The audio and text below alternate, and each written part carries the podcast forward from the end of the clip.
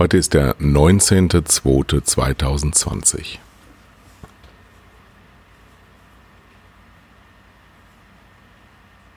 So, und alle, die ihre Windungen noch anhaben, haben jetzt rebelliert und gesagt, wir haben doch 2021.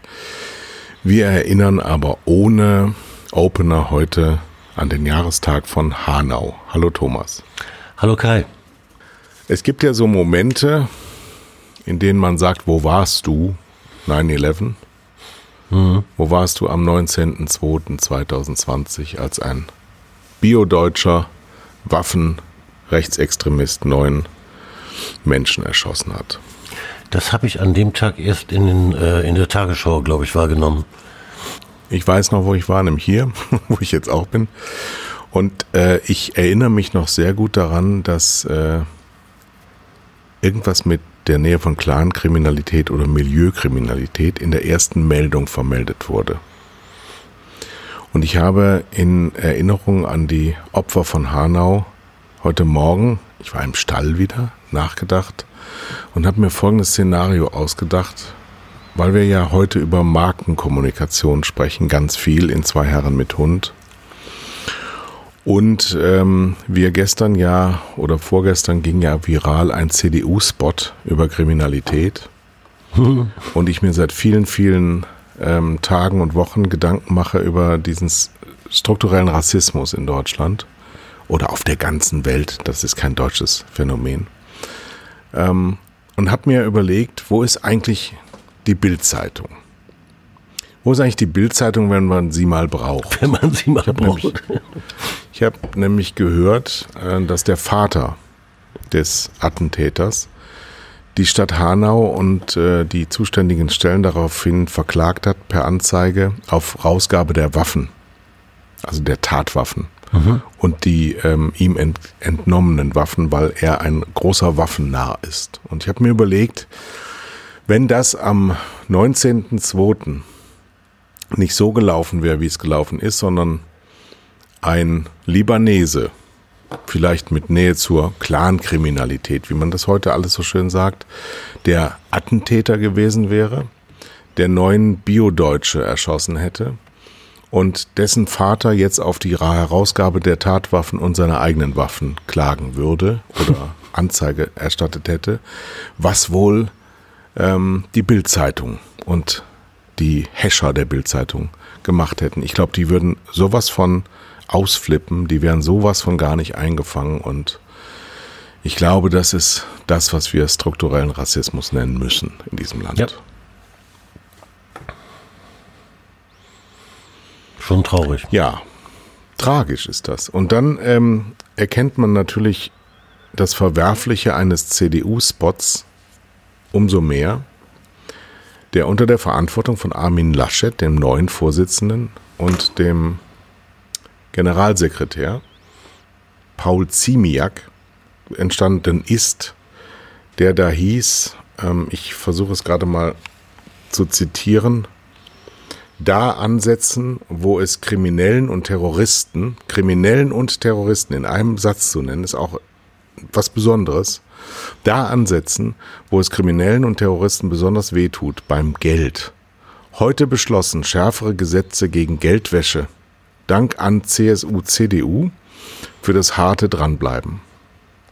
Und dann kommen ein paar Bewegtbilder ähm, von ganz offensichtlichen jungen Männern mit arabischem Hintergrund, ähm, ja, man, man kann es nicht anders sagen. Das sind, sind, also es sollen dargestellt werden Clan-Kriminelle.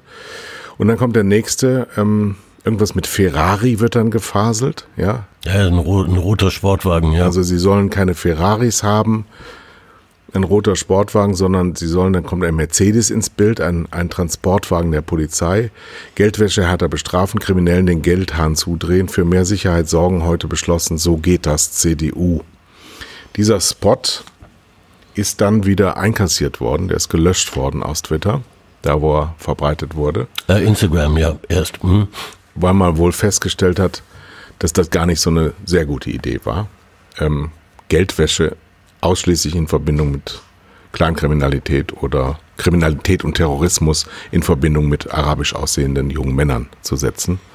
Auch das ist struktureller Rassismus und den findet man in der CDU wahrscheinlich doch öfter als in allen anderen Parteien. Oder?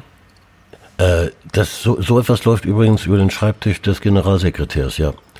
Paul ähm, Ziemiak. Äh, das ist eindeutig Ziemiak, der, der Generalsekretär gibt solche Spots frei und zeigt ja beim, bei der Freigabe, dass, dass man so etwas überhaupt nicht beachtet, ja, dass, dass man das für, für, für richtig hält. Das in, in diese Zusammenhänge zu bringen, das ist schon, macht, macht einem ein bisschen Angst. Das montieren aber Werbeagenturen, ne? Also digitale Agenturen. Äh, der Impuls kommt sicherlich sehr häufig von, von, von der Werbeagentur. Äh, Wobei das Briefing natürlich vom Kunden kommt, also in diesem Fall von der CDU. Die CDU sagt der Werbeagentur, ähm, wir haben hier was beschlossen gegen Geldwäsche, äh, macht mal einen Spot raus. Ne? Und dann produziert äh, die Agentur so einen Schund und dann landet das auf dem Schreibtisch des Generalsekretärs, ja. Also der Hintergrund ist ein neues Sicherheitsgesetz. Ähm, by the way, was mir damals oder gestern bei der Anschauung dieses Spots auch kam, die Cum-Ex-Geschäfte sind fast alle von Weißen gemacht worden. Ne? Nur mal ja. so nebenbei. Und ja, ja. dagegen ist Geldwäsche aber ein riesengroßer Scheißdreck. Und da hat auch mein und oder unser Parteigenosse Olaf Scholz keine glückliche Figur gemacht. So viel sei auch dazu gesagt. Das nenne ich strukturellen Rassismus, dass man ähm, Kriminalität, Geldwäsche, und Terrorismus alles komplett in einen Sack steckt, dann entsprechende Leute zeigt, das dann alles wieder einkassiert. Das heißt, auch das Einkassieren macht es ja nicht gut, sondern zeigt nur, dass man die Sensibilität durchaus hat, aber dass man es vielleicht mal versucht. Denn ganz so naiv, ach Gottchen, das wollten wir nicht, das kann in den ersten beiden Monaten diesen Jahres, dass so viel Diskussion um die Schmerzen ähm, der, der Migrationsbewegung äh, weiß, das kann kein Zufall sein. Also denken wir nochmal darüber nach, wie wir hier agieren. Es ist fürchterlich. Es kränkt mich als Deutschen, als Bio-Deutschen. Die, äh, die, die Herstellung des Zusammenhangs mit äh, arabisch aussehenden jungen Männern, ähm, das, das scheint mir doch, äh, ist, wie du sagst, es, das ist nicht alles Zufall. Ne? Ähm, äh, ich, natürlich versucht die, die CDU hier AfD-Wähler einzusammeln, ja, so nach dem Motto, wir verstehen euch ja. Ähm, anders kann das gar nicht gemeint sein, ja, so, so, so ein Jungkreativer in der Werbeagentur mit 20 Jahren oder 25, der, der durchblickt diese Zusammenhänge doch kaum. Nee, das macht Angst. Wir müssen alles ändern. Heute haben wir ganz viel vor. Ja. Wir haben uns verabredet, dass wir über Markenkommunikation sprechen. Du hast in dieser Woche mehrfach Schlagzeilen gemacht. Ich meine, du machst immer Schlagzeilen, du bist ja Mr. Media. ähm, indem du etwas aufgedeckt hast, weil du nämlich nebenher in deinem äh, ganz unten rum auch noch investigativer Journalist bist. Und hast festgestellt oder zumindest einen Punkt aufgenommen, dass äh, die Süddeutsche Zeitung bei Breitbart in Amerika Werbung gemacht hat. Du bist ja Mr. Media. Ich frage dich, was macht eine deutschsprachige linksliberale Zeitung in ihrer Werbebanner bei einem rechtsradikalen Amerikaner auf der Seite? Die Frage, die ist gestattet. Ähm, das haben wir dem AdTech, der, der Technologisierung der Werbung zu verdanken. Ähm, die Süddeutsche entwickelt einen Werbeclip ähm, und sendet diesen nun aus in den, in den Online-Medien und, und entwickelt dafür natürlich auch eine Zielgruppe zusammen mit der Agentur. Und die Agentur sendet das dann aus. Ähm, wenn man nicht aufpasst, äh, dann landet das dann auf äh, Seiten, die die Süddeutsche natürlich nicht wollen kann äh, in diesem Fall stark rechtsextremistisch, also die, die Seite Breitbart für die ähm, Hörer, die, die das nicht so kennen, ähm, ist von einem Herrn Breitbart erfunden worden als Nachrichtenseite und ähm, wird der, der sehr weit rechts stehenden ähm, rechtsextremistischen Alt-Right-Bewegung zugeordnet, ähm, ist dann von dem berühmten Steve Bannon übernommen worden, nach dem Tod von, äh, vom, vom Gründer, der das dann bis 2016 die Seite betrieben hat, bis er dann Berater des Präsidenten Trump wurde. Ähm, also eine ganz üble Seite. Äh, auf der will natürlich die Süddeutsche nicht stehen. Ähm, die Agentur, die, die steckt dann dieses Werbemittel zusammen mit der Zielgruppe, äh, die wir nicht kennen. Ne? Das äh, keine Ahnung, was sie da für eine Zielgruppe entwickelt haben. Ja, aber die Süddeutschen haben ja zum Beispiel doch keine Amerikaner als Zielgruppe, oder? Weil Amerikaner sind nicht berühmt dafür, gutes Deutsch zu sprechen. Na, je nachdem, wie man das, wie man das einstellt, äh, wird das dann ausgeliefert an deutsche Leser, die Breitbart lesen. Das heißt, das Von heißt, denen ist man aber doch gewohnt, dass sie eigentlich gehirnamputiert sind. Also ja, Breitbartleser. Ja, sind ja gehirnamputierte Rechtsradikale. So, ja. die als SZ-Leser zu gewinnen, ist ein sehr weiter Weg.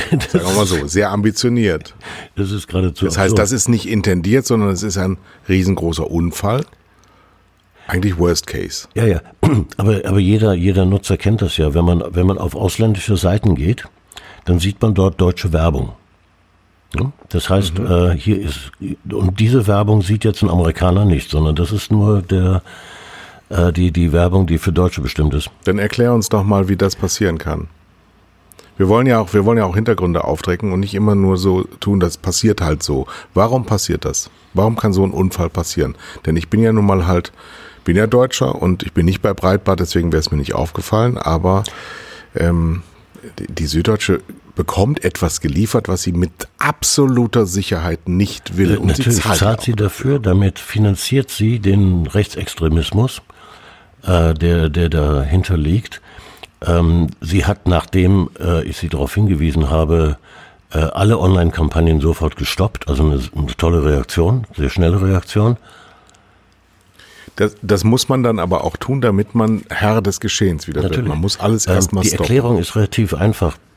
Man kann nicht nur diese eine, diese eine Belegung ähm, rausnehmen. Früher überlegte der Kunde ja zusammen mit der Agentur, wo wollen wir werben? Ne? Bevor es das Internet gab, da hat man überlegt, ja, wir wollen Fernsehwerbung mhm. machen und wir wollen, möchten gerne in RTL 2 werben. Ne? Äh, oder der, die Süddeutsche sagt, wir möchten neue Leser gewinnen, neue Abonnenten gewinnen. Ähm, da machen wir mal eine Anzeige im Spiegel. Ja, weil da vermuten wir oder in der Zeit. Da vermuten wir unsere künftigen äh, Leser und Kunden. Heute geschieht das automatisch im Netz. Das heißt, äh, die, die, die Agentur, die hat ein, eine DSP, heißt das, Demand-Side-Plattform. Da geht, legt sie die Werbemittel drauf, zusammen mit der Zielgruppe. Und das wandert dann im Netz, furchtbar komplizierter Vorgang, zu allen SSPs, zu den Supply äh, das heißt die Plattformen der Medien. Und in dem Augenblick, wo da ein Match hergestellt wird, ah, guck mal, hier meldet sich jemand, der hat diese Zielgruppe, dann wird die Werbung ausgeliefert. Äh, um jetzt zu verhindern, äh, dass meine Werbung auf, auf Breitbart erscheint oder auf irgendwelchen Seiten der, der IS-Terroristen im Mittleren Osten, ja, wenn ich junge Männer eingebe, das ist mal äh, vielen deutschen Kunden passiert, ähm, muss ich dafür sorgen, dass das nicht geschieht. Das heißt, ich, ich mache Blacklists, ne, da sage ich dem Rechner dann, äh, bitte nicht ausliefern an Breitbart. Weil da möchte ich auf keinen Fall äh, drauf sein. Mhm. Das haben sie nicht das gemacht. Das haben sie nicht gemacht. Umgekehrt kann ich Whitelists produzieren. Das heißt, dem Rechner vorgeben, hier ist eine Liste von Webseiten, auf die nimm mal bitte zur Auswahl. Und da würde dann Breitbart selbstverständlich nicht draufstehen. Also das kann man beid, auf beidem Wege machen. Und das hat die Agentur versäumt. Also eine völlig unfähige Agentur, die keine Ahnung vom Werbegeschehen im Netz hat. Sonst, sonst würde das ja nicht passieren. Ähm, und so kommt dann diese, diese Werbeauslieferung zustande. Und äh, kann es denn auch daran liegen, dass die, dass die Auswahl der Zielgruppen dazu verführt, dass es eben zu grob rasterig ist, dass man, wie du eben sagtest, junge Männer kann ja vom Pulitzer-Preisträger bis zum einfachsten Bauarbeiter jeder dabei sein, wenn nur das Kriterium Alter eine Rolle spielt und Geschlecht. Ab, absolut richtig. Je, je grobkörniger ich da vorgehe, desto mehr Müll bekomme ich. Ähm, das sollten Mediaplaner, die in den Online-Medien arbeiten, natürlich auch wissen. Ähm, aber manchmal ist die Datenqualität gar nicht so ungl unglaublich gut. Ähm, hier wäre, also die, die, die Süddeutsche sollte diesen Automatismus komplett abschalten und sich einfach mal hinsetzen und überlegen, wo vermuten wir künftige Leser? Und dann einfach auf den, auf den Webseiten der Publisher äh, werben. Wie gesagt, Spiegel oder, oder Zeit oder weiß der Teufel was, Stern. Ähm, so einfach wäre das, ja, wenn man, wenn man nachdenkt. Wenn man sich das Nachdenken spart und sagt, das kann der Computer viel besser, dieses Nachdenken, dann produziert der solchen Müll. Dann ist das mit Volkswagen auch passiert. Also die Süddeutsche hat, wie gesagt, innerhalb von 24 Stunden reagiert auf meinen Tweet und geschrieben, danke für den Hinweis. Ähm, wir, wir haben alle Online-Kampagnen abgeschaltet, gestoppt und äh, prüfen, was da schiefgegangen ist. Hm, 24 Stunden, das auch noch am Wochenende, also das war, das fand, fand ich gut. Ähm, dann äh, entdeckten wir Werbung für Volkswagen Finanzen, also für die Volkswagen Bank, äh, ebenfalls auf Breitbart. Wo du dir denkst, äh, sag mal, was ist denn hier in Deutschland in der, in, in der Vielleicht die gleiche äh, Agentur? Äh, das, das vermute ich nun nicht. Ähm, wir werden wahrscheinlich nie herausbekommen, wer da der Schuldige ist, weil der Kunde es nicht sagt. Ähm, aber das, das Phänomen bei Volkswagen ist, die schreibt man dann ebenfalls bei Twitter an. Das ist sicherlich der Kanal, der dafür am geeignetsten ist. Und sagt ihnen, guck mal, ihr werbt hier auf Breitbart. Das ist keine gute Idee. Schämt euch, habe ich geschrieben. Ähm, und es kommt keine Reaktion. Inzwischen sind fast vier Tage vergangen.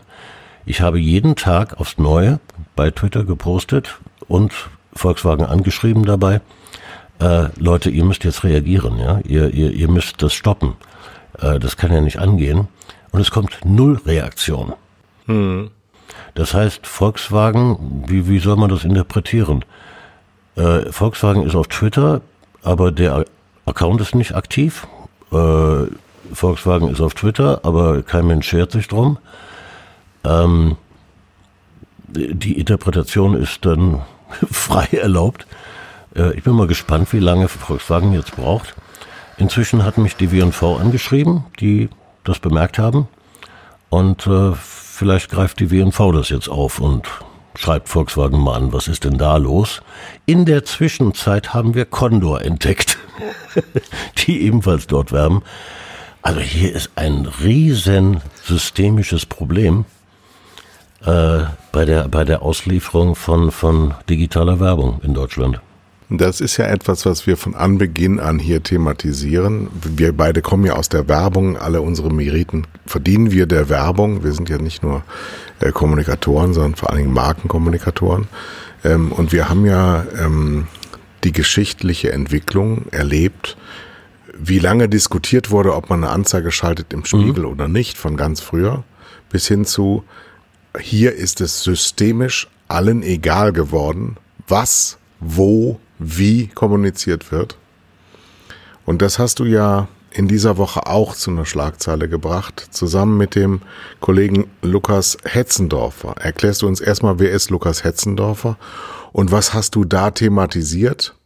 Wem gegenüber und was, wie äh, war die Reaktion? Äh, Lukas ist ein Mediakollege in, in Österreich, äh, der inzwischen selbstständig ist äh, nachdem er bei Google gearbeitet hat und bei, bei in, in verschiedenen Agenturen, ähm, beschäftigt sich sehr intensiv mit, mit äh, Online-Werbung.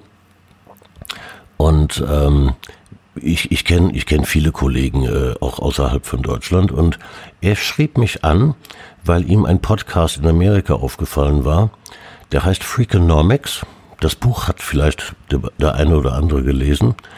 Ähm, und aus dem Buch ist ein Podcast entstanden von, von ähm, Wissenschaftlern, die sich mit dem Thema, mit, mit sozialökonomischen Themen, schreiben sie, beschäftigen. Ähm, in, in, inzwischen gibt es weit über 400 Podcasts, die sind uns ein klein bisschen voraus, äh, uns beiden. und beschäftigten sich in zwei Folgen mit dem Thema Werbewirkung. Und das, das schickte mir der, der, der Lukas und sagte mir, kennst du das? Hast du das schon mal gesehen? Äh, ich hörte mir die beiden Podcasts an und habe ihn sofort aufgefordert, komm, lass uns da äh, einen Meinungsbeitrag drüber schreiben. Weil das, das Ergebnis ist faszinierend. Ähm, die, die, die haben sich mit, mit verschiedenen Wissenschaftlern beschäftigt, die mit, sich mit Werbewirkung, Werbewirkung erforschen. Und manche dieser Wissenschaftler kamen nicht zu, zu keinem Ergebnis. Sie entdeckten keine Werbewirkung. Und ähm, äh, vielleicht zwei Beispiele, damit die, die Hörer das verstehen. Das Ganze fing an ja, mit ja. einem Wirtschaftsprofessor, der von einem großen Handelsunternehmen aufgefordert wurde, ihm zu helfen. Ähm, angesichts der Spendings von einer Milliarde Dollar im Jahr kann das eigentlich nur Walmart sein, äh, nehme ich jedenfalls an. Und äh, mhm. die haben ihn gefragt, äh, kannst du uns helfen, die Wirkung der Werbung zu entschlüsseln? Äh, er fragte völlig konsterniert zurück, was ihr gebt eine Milliarde Dollar im Jahr aus und ihr wisst nicht, wie Werbung funktioniert. Nee, da brauchen wir Hilfe. Und, und er hat sich also auf den Weg gemacht und hat festgestellt, die, die arbeiten ja gerne so mit AB-Tests, also zwei Gebiete miteinander vergleichen oder zwei Cases miteinander zu vergleichen um zum Ergebnis zu kommen.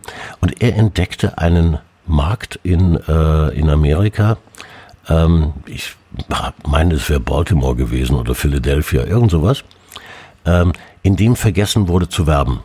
Also man wirbt landesweit und in einem und in einer Stadt ist die Werbung für vier Wochen abgeschaltet gewesen, weil irgendjemand vergessen hat, auf den Knopf zu drücken. Äh, und er verglich also die Umsätze in den vier Wochen mit den Umsätzen in Märkten, in denen geworben wurde. Ähm, die machen das hochwissenschaftlich, also die so, sorgen dafür, dass die Märkte, die verglichen werden, auch gleich sind und so weiter, klar. Und stellte fest, der Umsatz hat sich überhaupt nicht bewegt, auch, auch nicht nach unten.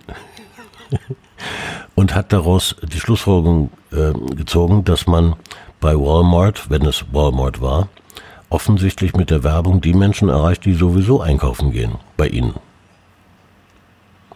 Und dann hat man mehrere andere Wissenschaftler eingeschaltet, äh, die auch sich mit dem Thema beschäftigen, die eben nicht von der Werbewirtschaft engagiert sind, sondern völlig frei arbeiten an ihren Universitäten.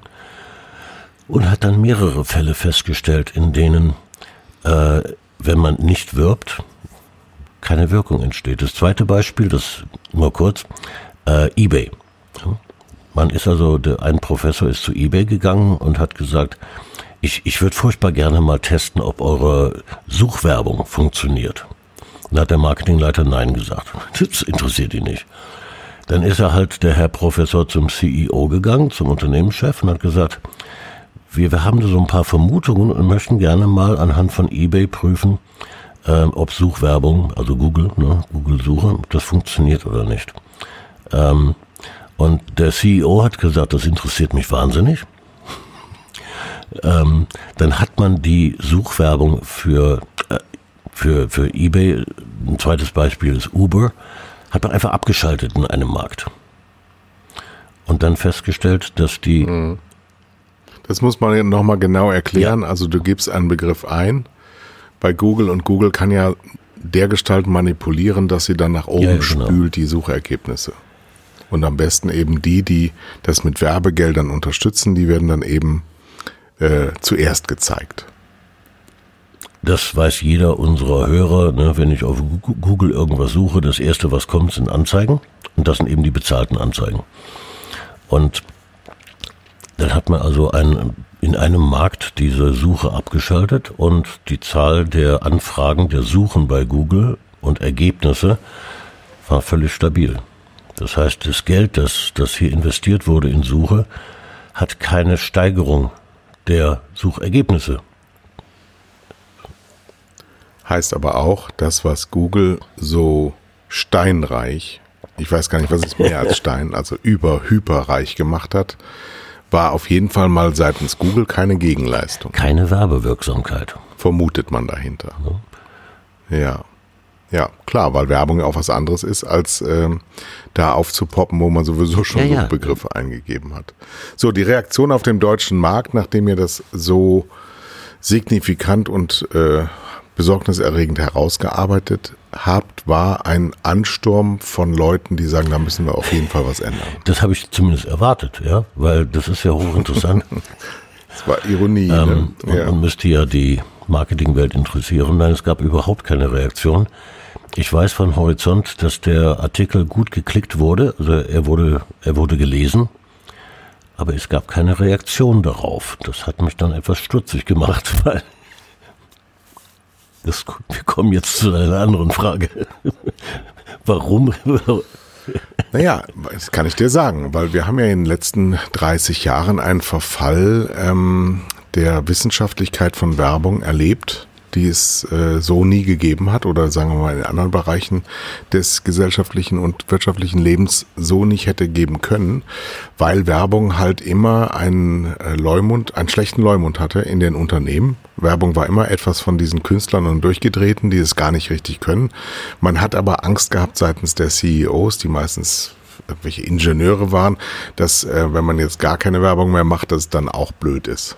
Ja, so.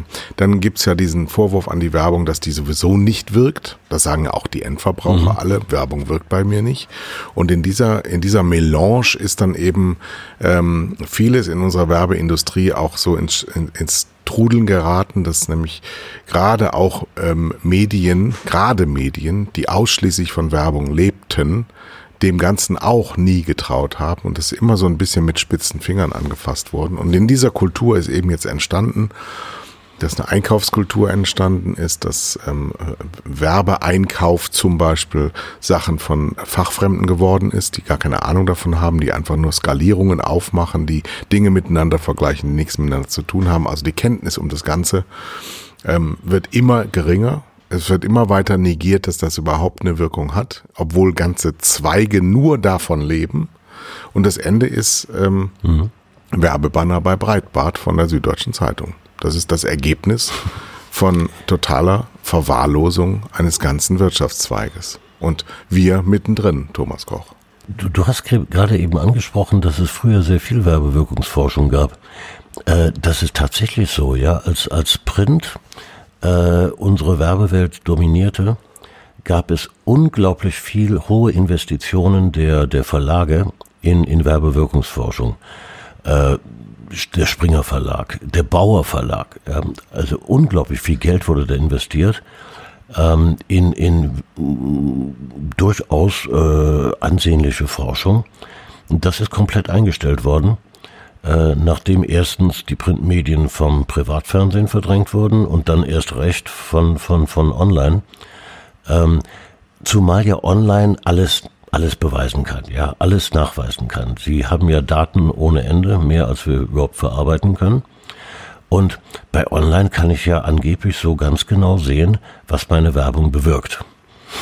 Und damit hat man die Forschung komplett eingestellt. Nee, das kannst du alles überhaupt gar nicht, sondern äh, wenn du dich ausschließlich, weil du keine anderen Bewertungskriterien hast außer Skalierungen, wenn du dich also nur auf Zahlen beschränkst, dann tust du diesem großen Bereich der Kommunikation absolut total Unrecht und banalisierst es und äh, brichst es runter auf äh, Wirkungsmechaniken, die es nur zum ganz kleinen Teil hat. Es gibt ganz, ganz andere, viel, viel, viel wichtigere Elemente, mit denen man sich auseinandersetzen muss, aber das ist dann ja schon Philosophie. Wenn du in diese vergangene Welt, die du gerade angesprochen hast, dann sind wir ja Experten für diese vergangene Welt. Ähm, weil wir erleben ja gerade, ich habe es mir mal aufgeschrieben als Stichwort, den Niedergang von Gruner und Jahr vor unser aller Augen. Und ich habe, ähm, bevor alles niedergeht, weil wir ja auch über RTL dann sprechen müssen, wenn wir Gruner und Jahr meinen, ähm, habe ich mir überlegt, dass wir vielleicht jetzt und in den nächsten Wochen immer mal wieder kleine Geschichten von Gruner und Jahr erzählen. Und wer kann das besser als du? Weil du bist in der Blütezeit von Print, in der Blütezeit von Macht von Grüner und Jahr. Ich sag nur Henry Nannen, äh, Jon Jahr, ähm, diese ganzen großen Figuren, diese großen alten Männer des deutschen Journalismus, die haben Geschichte geschrieben in allen möglichen Varianten. Und die sollen jetzt, ja, atomisiert werden, verschwinden als Organisation. Erzähl doch mal, ich weiß gar nicht, wo ich anfange. Äh, meine Erinnerungen beginnen in den 80er Jahren in einem Restaurant in Düsseldorf, äh, in der Altstadt, wo mittags die 1A-Lagen voll waren mit Verlagsvertretern. und Werbeagentur Heinis wie dir. Letztere, also du, haben sich einladen lassen. Ja, zu teuersten Mittagessen und Gelagen, die bis weit nach 16 Uhr gingen. Man muss dazu sagen, es wurde damals sowohl Alkoholmissbrauch propagiert als auch Tabakmissbrauch ja. in Restaurants mitten am Tag. Und allen ging es wahnsinnig gut. Nicht nur, nicht nur in der Rückbetrachtung, sondern auch während man es tat. Erzähl doch mal eine Anekdote mit einem Gruner und Jahr Verlagsvertreter, was du erlebt hast. Was war, was für Titel waren im Spiel? Um welche Kunden ging es? Das ist längst verjährt. Man äh, kann, da, kann, da kann man drüber sprechen.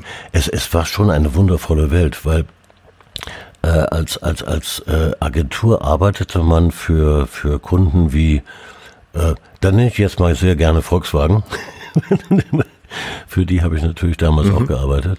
Ähm, für ähm, Unterwäsche, Eminence, für äh,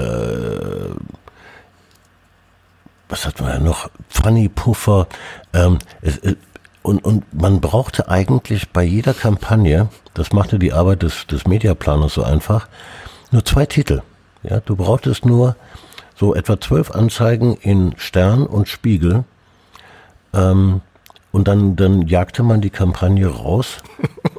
Und, und jeder hatte die Kampagne gesehen. Ja, du, du, du hattest Reichweiten von, ich weiß nicht, du hattest 60, 70 Prozent der Bevölkerung erreicht, weil diese beiden Medien so stark waren. Ja. Äh, zu bestimmten Zeiten addierte man, oder wenn die Zielgruppe ein bisschen weiblicher war, addierte man noch die bunte dazu. Äh, heute ein, ein Klatsch-People-Magazin, früher durchaus politisch, ja. Man hatte da so seinen, seinen Anspruch. Man konnte also mit einem, mit einem Fingerzweig konnte man eine Kampagne zum Erfolg führen. Äh, und, und dieser Erfolg wurde dann auch dokumentiert in den ADC-Jahrbüchern, die voll sind von diesen Kampagnen, die ausschließlich in Stern und Spiegel erschienen. Das war eine, eine wundervolle Zeit. Der, also es gab natürlich, es gab eine unglaubliche Begrenzung von Werberaum. Im Werbefernsehen gab es nur im öffentlich-rechtlichen. Wir sind jetzt in den 80ern noch vor den Privatsendern. Ähm, und es gab aber auch eben nur ein paar relevante Printmedien, wenn man jetzt die Tageszeitung mal rausnimmt. Aber ich erinnere mich auch gut an die, also wir, wir bleiben ja mal bei dieser Spezies der Verlagsvertreter, die ja alle ähm, mehr oder weniger exklusiv Gebietsvertretungsanspruch hatten.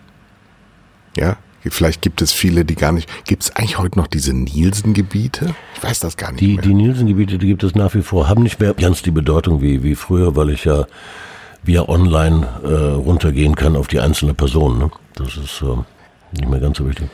Nielsen ist auch ein gutes Beispiel dafür, wie sehr ähm, Werbeforschung äh, den Markt eigentlich prägte, weil Nielsen Bayern ist ja bis heute ein Werbeforschungskonzern. Und irgendwann gab es mal diesen Mann namens Nielsen und der hat Deutschland in Gebiete unterteilt. Nielsen 2 ja, genau. war Nordrhein-Westfalen. Ja, ja, Im ja. weitesten Sinne. Ne? Und dann gab es Verlagsvertreter, wie zum Beispiel von Gruner und Jahr. Das waren die Könige von Düsseldorf. Die absoluten Könige. Wobei ich in Erinnerung habe ähm, einen Zeitungsvertreter. Ähm, du hast es gerade angedeutet, die lebten von Provisionen und es gab Altverträge. Ähm, da verdiente der Verlagsrepräsentant 15 Prozent vom Werbeumsatz aus seinem Gebiet. Ja. Das heißt, Der erfuhr aber erst nachdem die Anzeigen gedruckt waren, dass der, der die Anzeige bestellt hat, aus seinem Gebiet kam, nämlich anhand seines Kontoauszugs. Nein, das wusste er schon vorher, weil das hatte man ja. Also das, was man sich vorgestellt hat, dass ein großes Maß an Akquisition stattgefunden hat, das war dem man, durchaus Natürlich nicht so. wusste er das vorher, weil das wusste er ja nach dem Mittagessen mit dem vielen Alkohol, ne, dass man diese Anzeige platzieren würde. Wenn er wieder nüchtern war, hat er sich erinnert, war der fuhr irgendwas. immer mit einem Mercedes 500 vor und holte einen ab. Äh, Ja. Der war steinreich, der Mann, Ja. äh, weil er eben tatsächlich 15 Prozent in Cash bekommen hat von jeder Mark, die wir umgesetzt haben. Es war eine faszinierende Zeit. Die Gruner und Ja-Leute übrigens, ne, um, um bei Gruner zu bleiben, das waren ja, Ja. hoch angesehene, die nannten sich auch Verlagsrepräsentanten, die land- nannten sich nicht mehr Vertreter.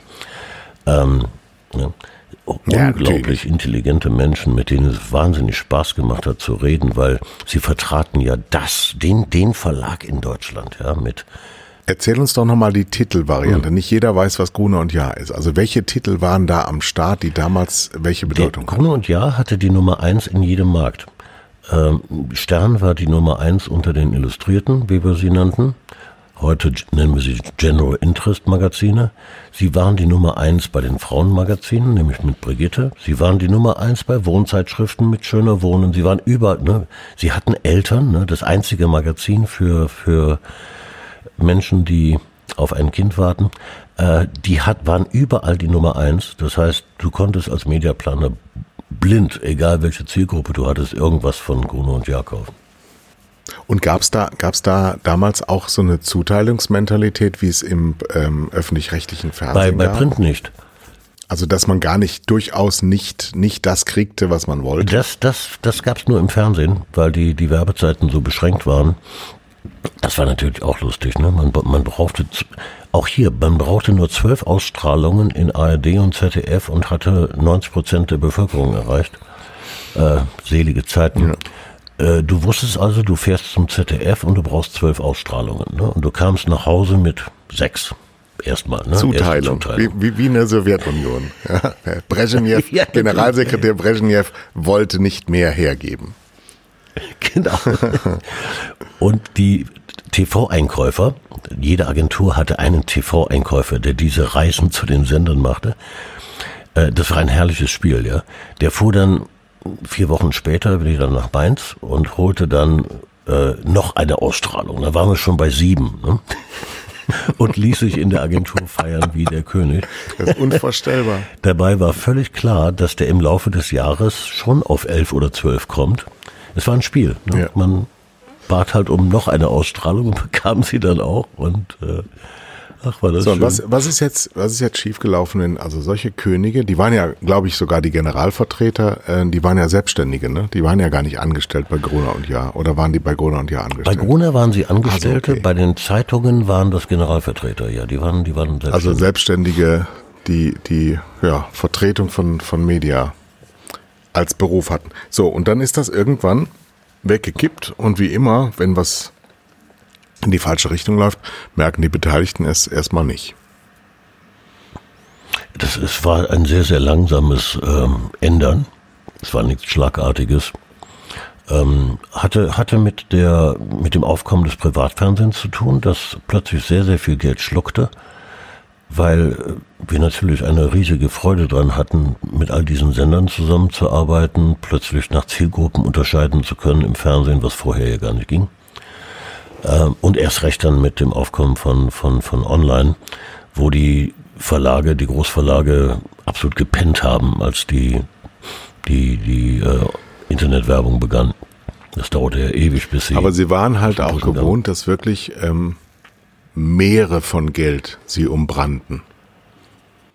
Ja, also sie waren jetzt auch, auch wenn sie online wahrgenommen hätten und vielleicht auch ihre, ihren Platzhirsch-Status auch im Online-Bereich behalten hätten, diese Riesenmengen an Geld, die wären nicht mehr gekommen. Es war, wie gesagt, eine sehr langsame äh, Ent- Entwicklung. Das heißt, sie schwammen schon eine ganze Weile in Geld. Ähm, weißt du übrigens, wer die erste Anzeige geschaltet hat auf stern.de? Auf stern.de.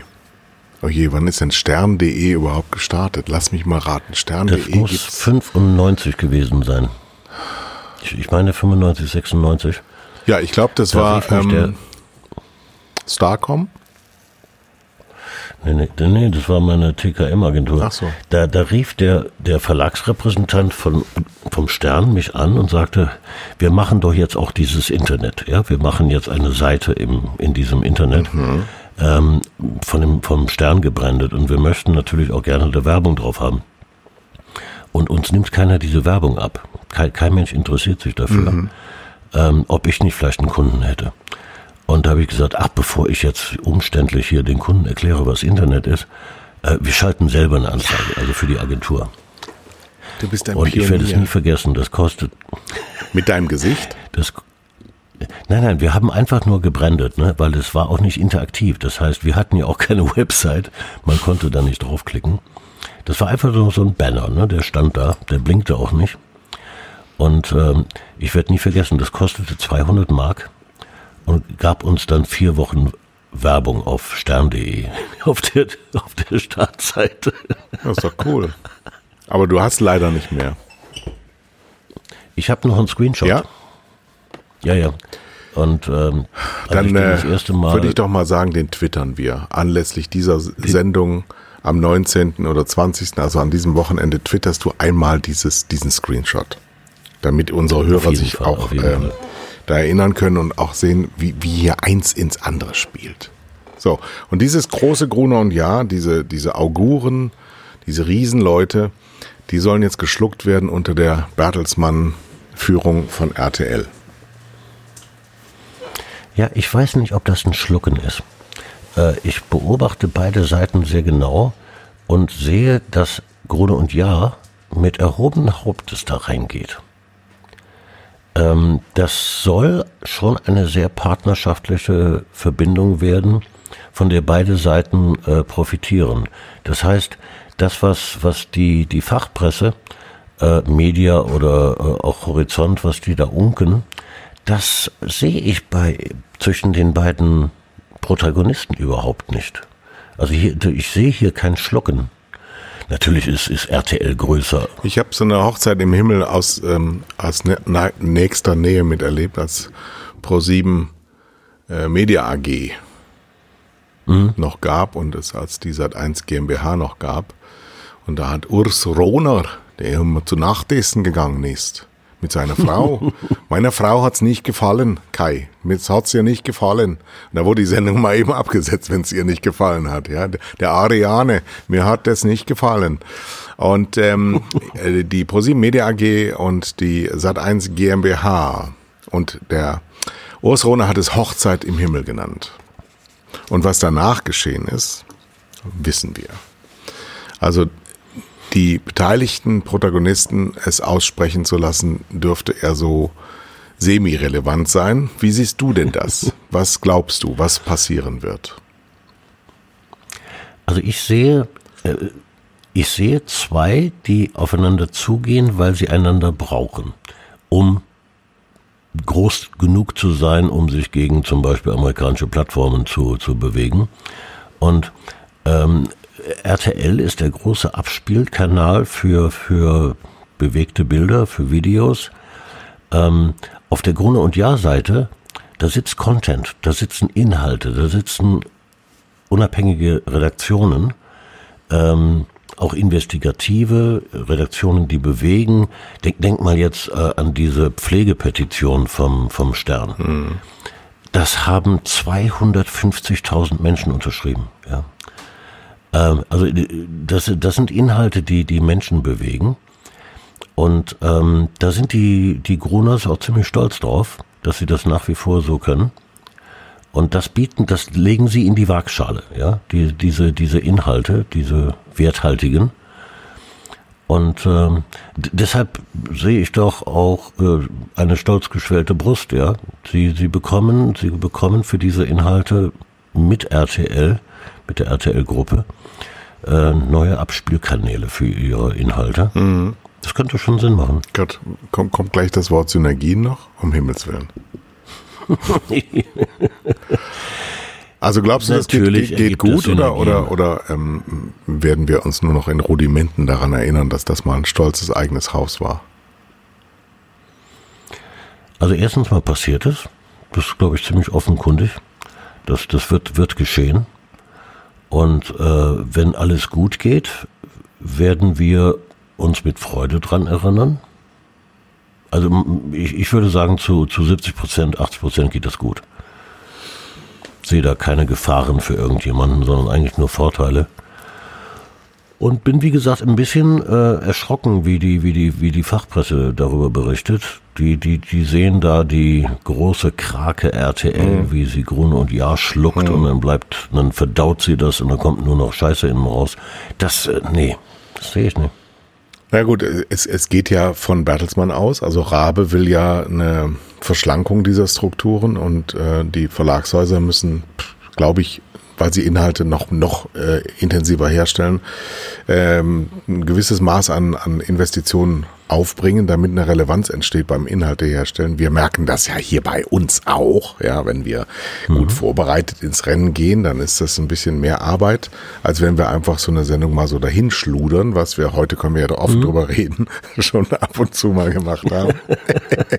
Aber wenn man sich darauf vorbereitet, dann kostet sowas ähm, Aufwand. Das ist beim Fernsehen ähm, nicht ganz so schwer, muss ich jetzt sagen, als Fernsehmacher, weil du ja sehr standardisiert arbeiten kannst, weil du sehr, ähm, das ist zwar vom, vom, vom Gesamtaufwand sehr, riesig groß, weil, weil du ja jeden Tag was senden musst, aber es ist, ähm, sagen wir mal so, gerade auch bei dem, bei dem Bild, was RTL abliefert, nicht so originär.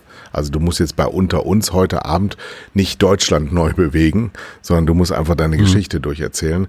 Während der Stern mit seinem Titel schon, er muss ständig was bewegen, weil wenn er diese Relevanz verliert, dann gibt's für ihn keinen Grund. Er kann nicht noch eine bunte werden. Und das ist ein bisschen problematisch.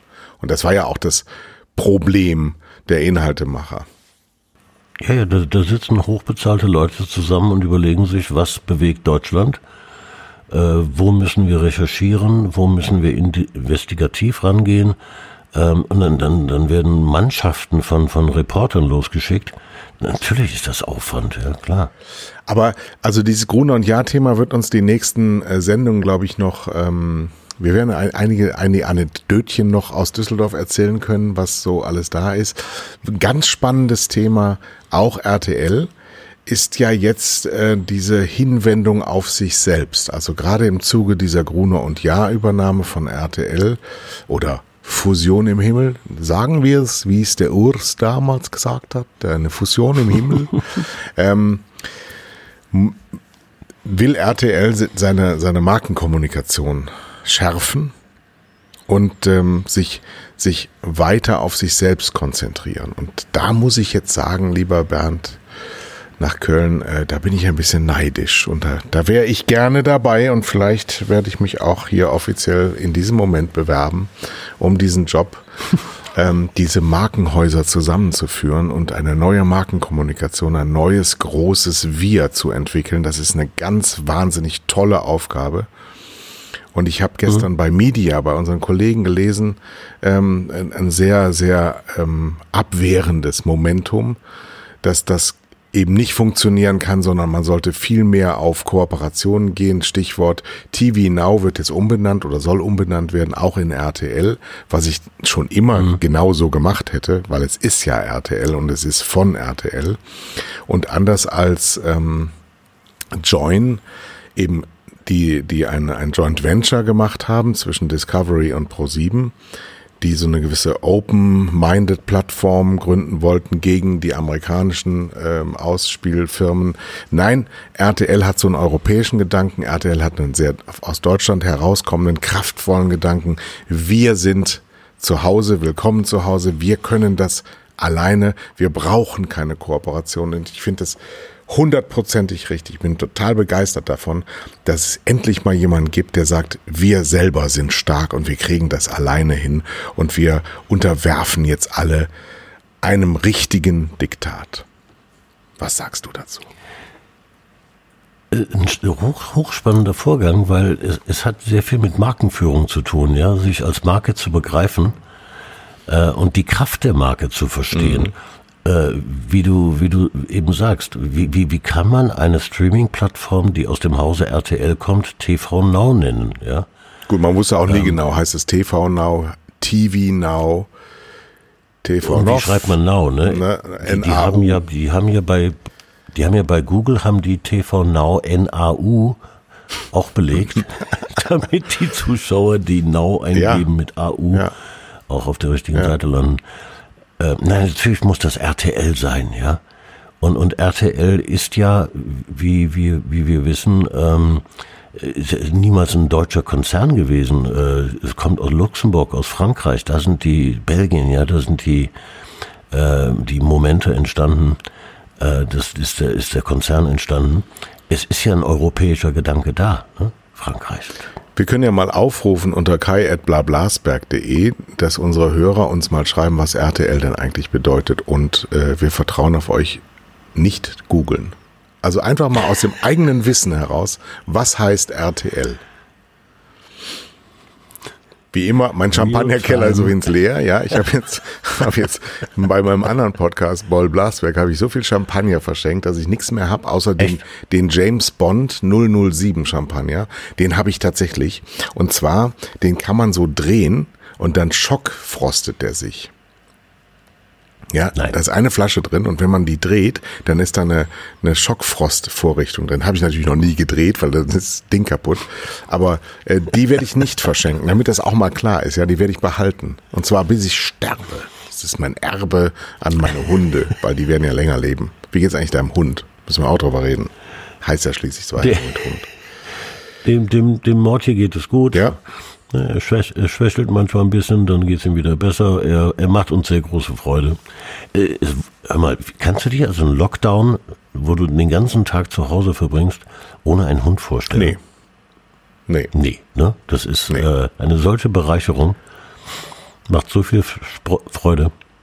Ich kann mir, ich kann mir so gar nicht vorstellen, meine Frau hat Zeit ihres Lebens, bis sie mich kennengelernt hat, keine Tiere gehabt. Und wenn ich mir diese mhm. Frau jetzt ohne Tiere vorstelle, und dann kann ich es mir auch ohne mich vorstellen. wer, wer, jetzt welches Tier ist, weiß ich auch noch nicht genau. Ähm, also bei RTL, da machen wir auch weiter. Wir werden das beobachten. Ähm, ich habe mich jetzt offiziell beworben bei RTL, ja, damit das klar ist. Ja, unterstützt du das? Das habe ich auch so verstanden. Unterstützt ja, du auch, ja? Ja, ja. Also eine Bedingung ist, ich kann diese 500 Podcasts weitermachen, die bisher gemacht habe. Und ich will eigentlich auch nur so drüber schauen. Aber ich bin natürlich äh, schon, schon der Markenmann. Ein bisschen das Problem bei Marken ist ja, dass Medienmarken sich ganz, ganz lange selber gar nicht so empfunden haben als Marke. Das war immer so. Das, das merkt man ja bei RTL in der Vergangenheit, genau, ja, ja. Woran hast du das gemerkt immer? Es ist, es ist faszinierend, wie, wie schwer sich Unternehmen mit ihren eigenen Marken tun, ja, wie, wie leichtfertig sie damit umgehen, wie schnell sie Markennamen ändern äh, und einfach nicht begreifen wollen, dass man da in der Vergangenheit irgendwie 100 Millionen Euro investiert hat äh, in das, was was ist, was ist Marke? Ja, Marke ist das, was dem Verbraucher in den Sinn kommt, wenn er den Namen hört. Mhm. Ja? Genau. Und das ist Marke. Und ähm, wenn, wenn das dann auch noch positiv aufgeladen ist, ähm, dann, dann, hat das einen dermaßen hohen Wert. Ähm, also ich halte RTL tatsächlich für die äh, ähm, am wenigsten gepflegte und wertvollste Marke im deutschen Markt, weil sie einfach äh, produkttechnisch immer richtig machen. Sie, sie sind sehr, ein sehr deutsches Unternehmen, obwohl sie kein deutsches Unternehmen sind. Sie sind sehr ausgerichtet an Wiederkehrlichkeit, an, an Selbstähnlichkeit heißt es ja im Marketing. Ähm, aber sie haben das, glaube ich, instinktiv richtig gemacht. Und wenn jetzt, das ist eben nicht irgendwas Kreatives mit paar Farben oder so, das hat damit gar nichts zu tun. Markenführung hat was mit ähm, der gesamten Welt zu tun. Und das haben sie instinktiv sehr, sehr gut gemacht. Und wenn sich dieser Kraft noch mit großer Freude ähm, bewusst hinwenden werden, sind sie für alle Zeiten unschlagbar. Und der Witz ist, wenn ich, ich kenne ja viele Leute bei, bei RTL, also in der IP Deutschland, äh, wenn du die fragst, was ist Marke RTL? Dann fangen die an zu faszinieren mhm. und zu, äh, ne, die, die verstehen das, ja, nur irgendwie das Unternehmen selbst nicht. Wobei auch Äh, da die- muss die man mit- sagen, die- weil du die IP sagst, ja. Was heißt eigentlich IP? Schreiben Sie, wenn Sie schon mal dabei sind, RTL zu schreiben. Kleiner Hinweis, äh, benutzen Sie keine englische Sprache. Mit England, Englisch kommt man da nicht weit. Ähm, gibt's denn die IP noch und heißt es jetzt dann Ad Alle- Alliance oder ist es Ad Alliance? Und was kommt jetzt in der nächsten Stufe, wenn Gruner und Jahr näher ranrückt, noch näher ranrückt? Gibt es dann IP äh, oder gibt es Ad Alliance? Oder kommt was ganz Neues oder heißt es dann RTL Vermarktungs GmbH? Also, das wird ganz spannend. Hör mal, IPA. IP Allianz. Ne, da habe ich ja schon. Und IPA? Ich habe ja angefangen bei der IPA. Bitte? Ich habe bei der IPA Plus begonnen. Ja, genau. Ja, so Unter Peter mal. Becker in Düsseldorf. Ach Leute, das war schön. Mann. Das war schön. Mann, das Mann, war vor Mann. 31 Jahren. Ich war jung. Ich nahm das Geld. Ich hatte einen 318i BMW als Dienstwagen mit äh, Fünfgang Ah, Handschaltung. Ja, hallo? Hallo? Das war, ich, wie alt war ich denn? 6, 25. Das war, ähm, ich grüße hier auch meinen Freund Rüdiger Neuss. Der hat mich, äh, der ist ein guter Hörer dieser Sendung. Er ist total fasziniert von uns allen. Hat uns beim letzten Mal etwas kritisiert, dass wir so ein bisschen lätschert dahergekommen sind. Nehmen wir natürlich auf, diese Sendung war nicht lätschert, die war sehr in die Tiefe gehend. Ähm, und der hat mich entdeckt bei der IPA Plus in Frankfurt. War er der, heute heißt das äh, HR President oder Senior Vice President HR. Damals ähm, Personal hieß das. Personal. Ja, und Die Personalabteilung, ja, genau. das war noch vor Wilverding, der war noch nicht da. Der Dressler hieß der. Kennst du noch den Dressler? Den Chef von der IPA Plus? Ich- nee, ich glaube, du hattest keine Die Fern alle und, und vor allen Dingen, du Fernseher. sagst jetzt einfach Wilverding, ja? Ja. Der Mann hieß Jean-Pierre Wilverding. Der war Luxemburger, der hat Litzeborisch Ja, gesprochen. mal, ne? Ja, das ist ein ganz toller, ganz netter Mann. Ach, war das toll. Ich habe Dinge erlebt, Leute, gerade in diesen ersten zwei Jahren im Fernsehen. Das war so dekadent. Das war so dekadent. Es war unglaublich. Ich habe und ich war 25 Jahre und habe gedacht, ach so läuft das. Naja, dann ist ja gut. So, und diese Dekadenz hat zu der Kreativität von RTL geführt. Also auf jeden Fall war es zeitgleich, ja? Diese, diese Sendung, über die heute noch geredet wird, mit den, wie hießen die Damen, die da Äh, Chin Chin, Chin Chin. schwerbusig- Äh, ja, ja, ja, ja, das war, das war in Mailand, wurde das bei äh, Silvio Berlusconi gedreht. Da wurde, nee, da waren ähm, an einem Drehtag waren, glaube ich, drei oder vier verschiedene Länder dran. Der Hugo hat sich einfach, Hugo Egon Balder war ja der Confrancier von Tutti Frutti, so hieß die Sendung.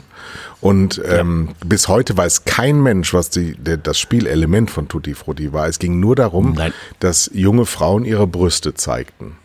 Und diese jungen Frauen äh, wurden sogar dehumanisiert, würde man heute wahrscheinlich sagen, ähm, weil sie nämlich Früchte waren. Also es gab die Erdbeere und die Zitrone und die Banane und die hatten alle nur eine Aufgabe, irgendwann in der Mitte ihres Körpers etwas zu öffnen, damit man die Brust, die nackte Brust sehen konnte.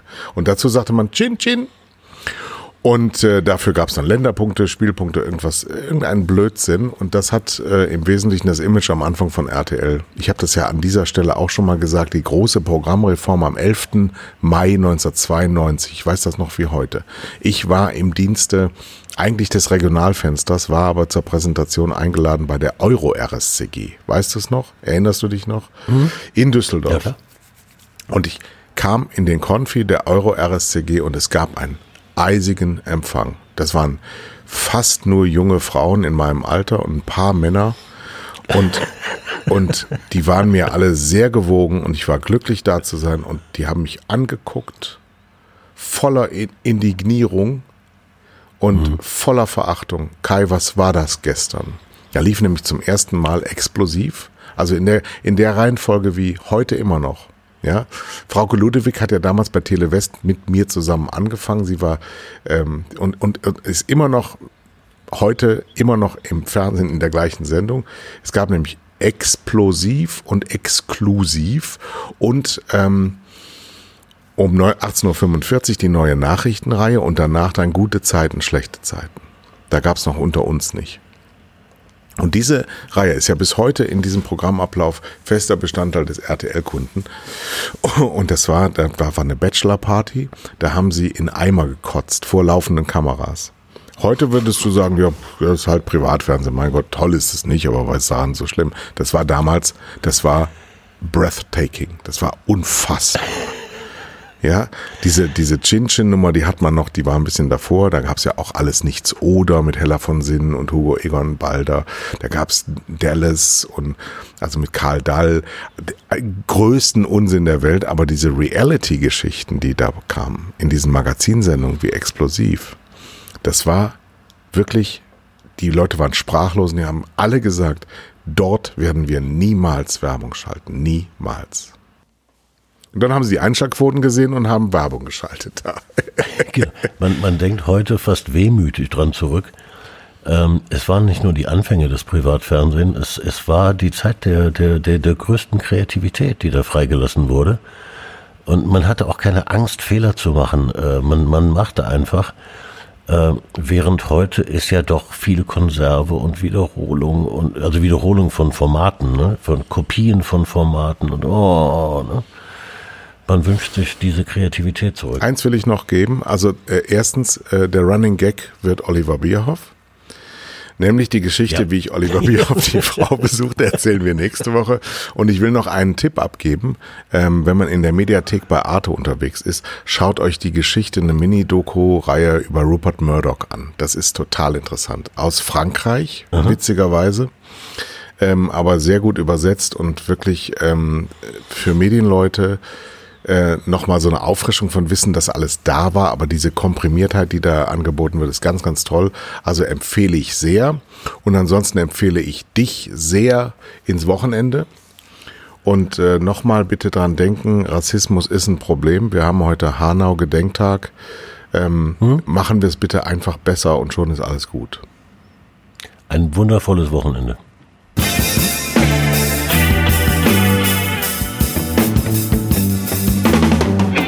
Waren zwei Herren mit Hund, Kai Blasberg und Thomas Koch.